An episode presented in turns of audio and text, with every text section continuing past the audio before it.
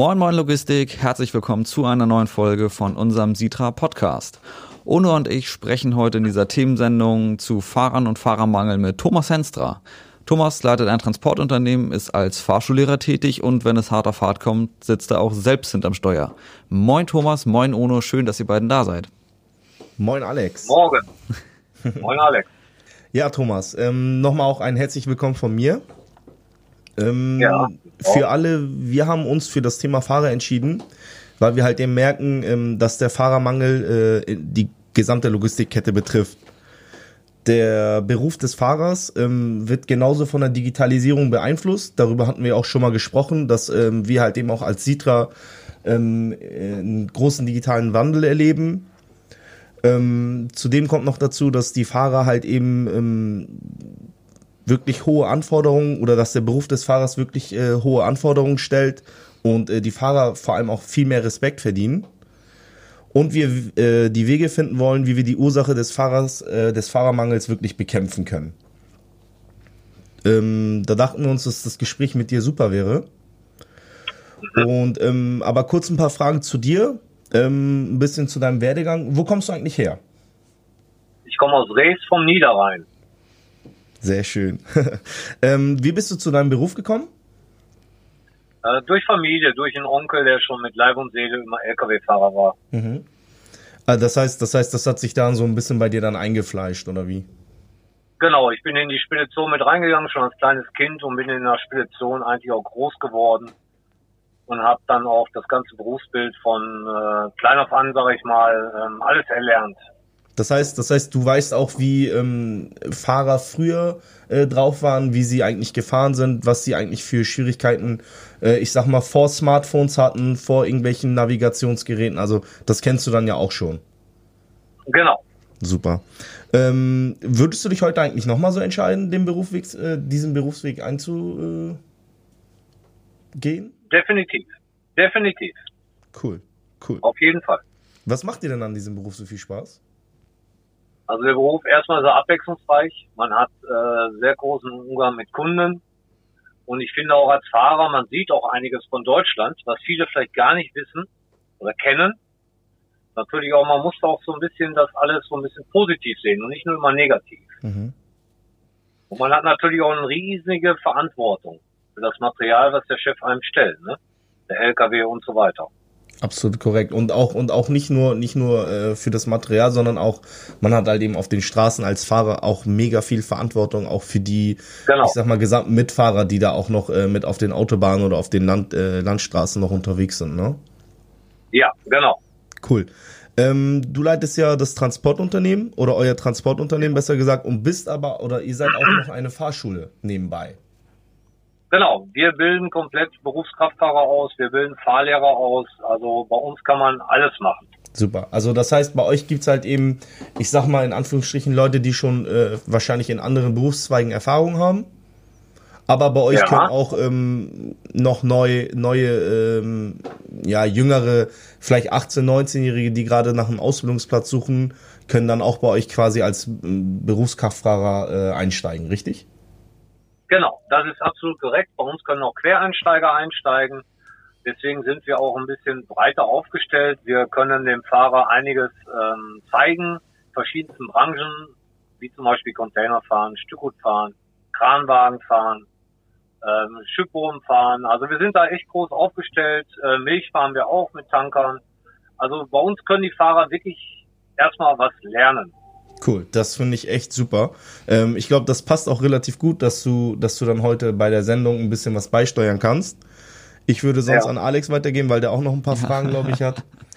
Ja. Genau, kann man noch mal so ein bisschen, wir hatten ja eben schon gesagt, du hast einen recht äh, breiten Einblick so in die, in die letzten Jahre äh, und wo eigentlich ja so die Transportbranche sich hinbewegt hat. Was sind da so die, ich sag mal, zwei wichtigsten Veränderungen? Also eine ganz wichtige ist natürlich die Digitalisierung, ganz wichtig. Und natürlich, ähm, was sich extrem momentan äh, so aufzeigt, ist der Termindruck. Weil viele keine Lagerkapazitäten mehr haben und deswegen äh, die Ware nur noch auf Termin sich bestellen. Ne? Welche Konsequenzen hat das dann so im Alltag, dieser Termindruck? Also wie, wie wird man damit fertig und, und was bedeutet das für den Fahrer? Also für den Fahrer bedeutet das natürlich auch ein wenig Stress. Er muss sehen, dass er seine Lenk- und Ruhezeiten einhält. Er muss vorzeitige Parkplätze schon finden, weil das Parkplatzproblem wir ja allgemein haben in Deutschland. Ähm, es liegt natürlich aber auch immer am Disponenten, um dem Fahrer natürlich auch einen gewissen Spielraum einzuräumen und nicht zu sagen, du musst dann und dann pünktlich da sein. Man sollte das schon vernünftig disponieren. So handhabe ich das für meinen Fahrern. Ja. Und natürlich auch eine ja eine Sicherheit des Disponenten bei der Planung hier, die eine ganz große Rolle für den Fahrer dann absolut, spielt letzten absolut. Endes. Ne? Ähm, genau, und das ja. ist ja quasi dann auch gleich die Brücke wieder zurück zur Digitalisierung. Wie macht sich das bemerkbar bei euch im Beruf? Also bei uns macht es ja bemerkbar, dass wir natürlich auch viel ältere Fahrer ähm, auf viele Sachen schulen müssen, die einfach äh, damit nicht mehr klarkommen. Sie kennen zwar Handys, wie auch immer, aber heute mit den ganzen Smartphones oder PC haben teilweise die Leute bei mir schon dabei, den Druckeranlage dabei, dass sie ihre Aufträge schneller bekommen und keine Wartezeiten haben. Ist natürlich alles auch vom Vorteil. Ne? Navigation, alles spielt damit. Ne? Ja, oft hört man dann ja, dass äh, da auch eine gewisse Skepsis der ganzen Sache gegenüber ist, gerade was so Tracking, Überwachung anbelangt, ähm, wenn man jetzt irgendwie mit Fahrer-Apps und so weiter unterwegs ist, GPS-Daten äh, werden übermittelt. Ähm, ist das auch zu spüren, dass es da Widerstände gibt, dass, dass man dann sagt, so, hm, ich fühle mich jetzt irgendwie wieder einen Schritt weiter beobachtet?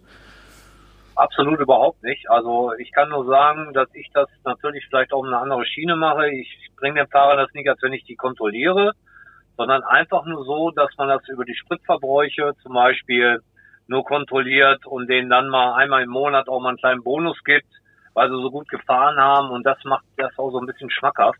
Da fühlen die sich nicht beobachtet, sondern einfach nur, weil die denken, oh, der Chef tut uns was Gutes auch damit.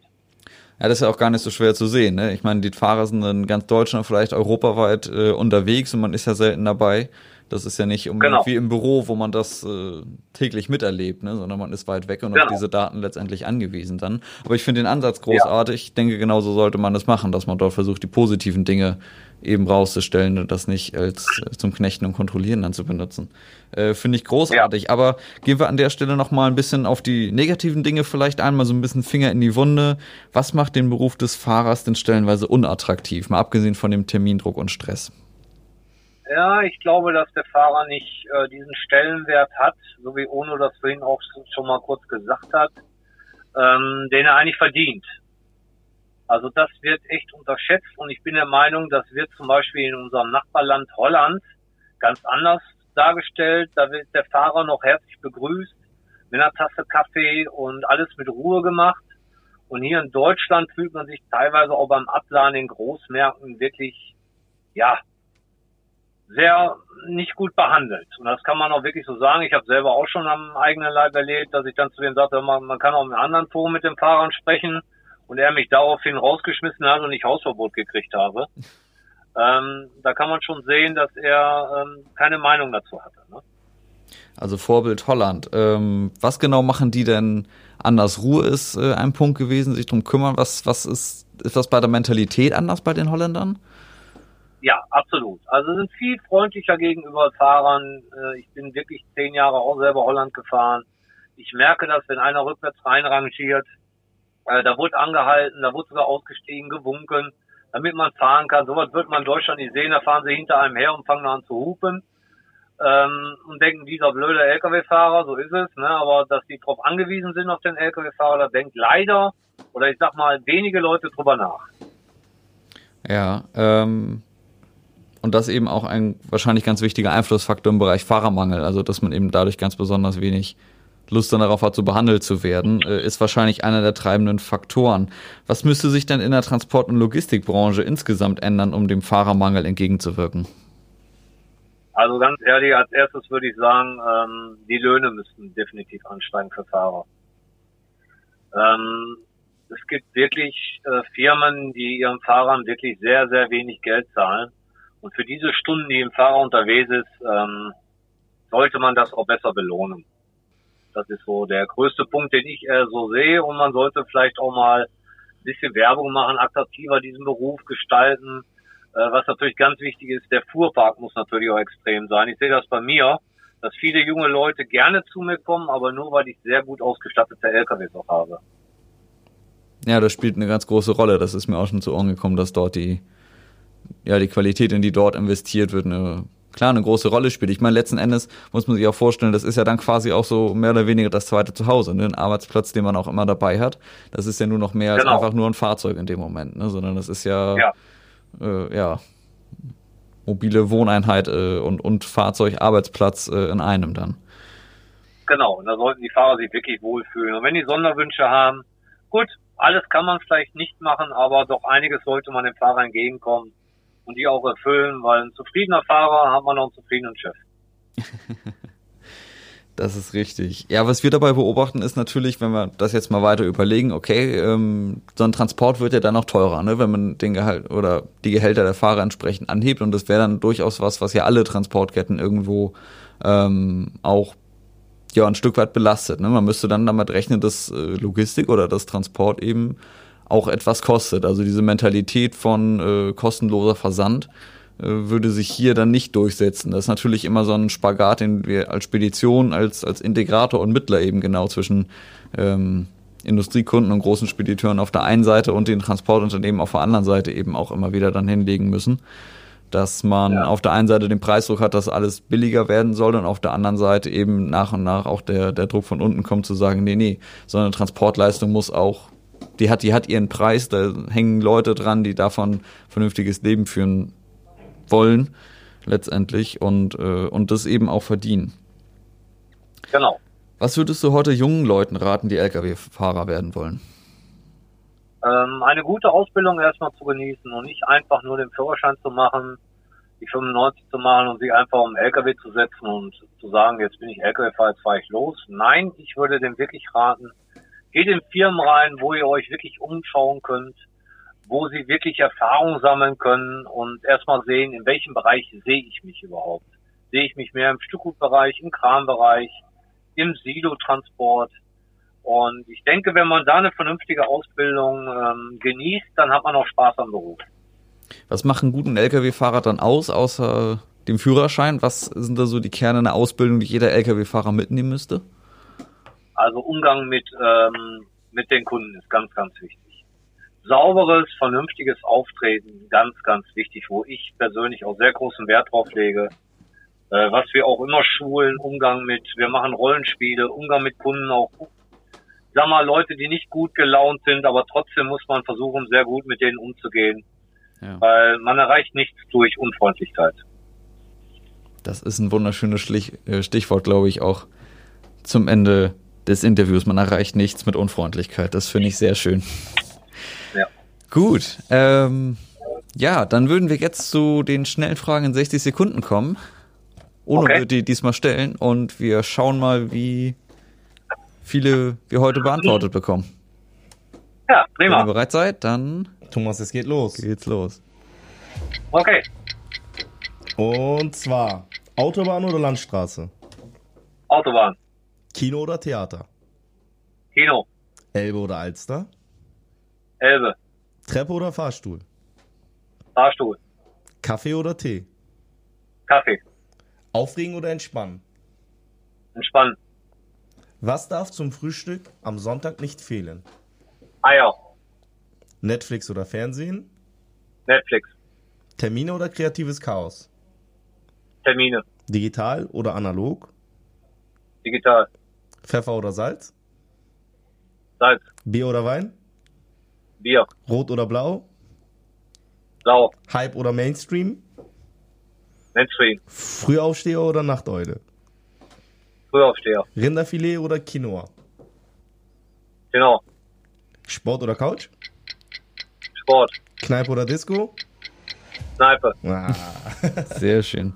Ja, 18 Fragen. Das ist gar kein schlechtes Ergebnis. Für die Top 5 reicht es leider nicht. Aber okay. trotzdem 18 großartige Fragen. Äh, vielen Dank, dass du die für uns beantwortet hast, Thomas.